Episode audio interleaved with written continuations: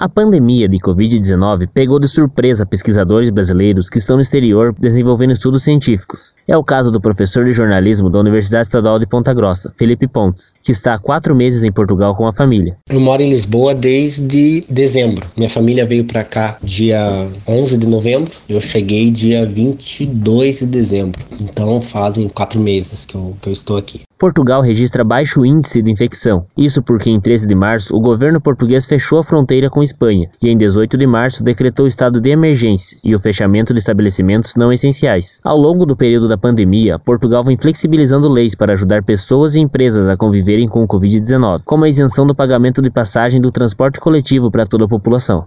Não há aplicação de multas e sim orientação por parte da polícia para garantir o isolamento social em praças e locais públicos, como relata o professor da UEPG Felipe Pontes. Fica um guarda, um guarda de trânsito ou um policial circulando nas praças. A polícia se aproxima do, da pessoa, se tiver uma pessoa correndo, circulando. É, se a pessoa estiver se movimentando, a polícia não aborda. É, a única coisa que eles não aceitam é que você fique parado. As linhas de ônibus foram mantidas e só podem circular com um terço da capacidade de assentos ocupados. Escolas também seguem fechadas, porém, as atividades continuam com o ensino à distância. Então, na sexta-feira fechou a escola, na segunda-feira já iniciou o ensino à distância. Há duas semanas ela recebeu um computador para poder desempenhar melhor a, a, o trabalho dela, né, com várias atividades. Mesmo jardim de infância, a professora manda atividades também para minha mais nova. Faculdades e universidades também adotaram essa medida.